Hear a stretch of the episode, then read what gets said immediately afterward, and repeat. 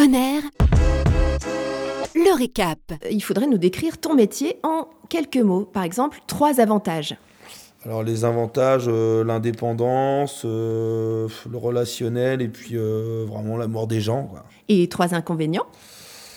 Bah, les heures, euh, le stress, euh, la fatigue. Ouais.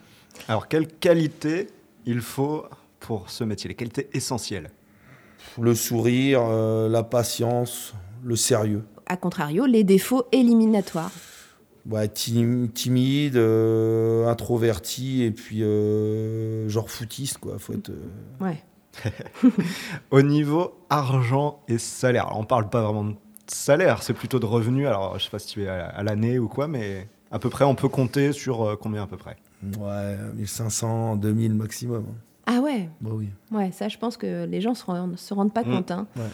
Euh, est-ce qu'il y a une évolution possible hein Une fois qu'on est patron, est-ce qu'on peut euh, encore évoluer Bah tu peux, euh, tu peux comme moi euh, divertir avec euh, le traiteur, avec Mm. euh, des plats emportés. Tu peux toujours, euh, tu peux toujours faire plein de choses. Euh, oui, tu peux. Donc tu peux avoir d'autres projets oui, en tu plus. peux avoir quoi. d'autres projets.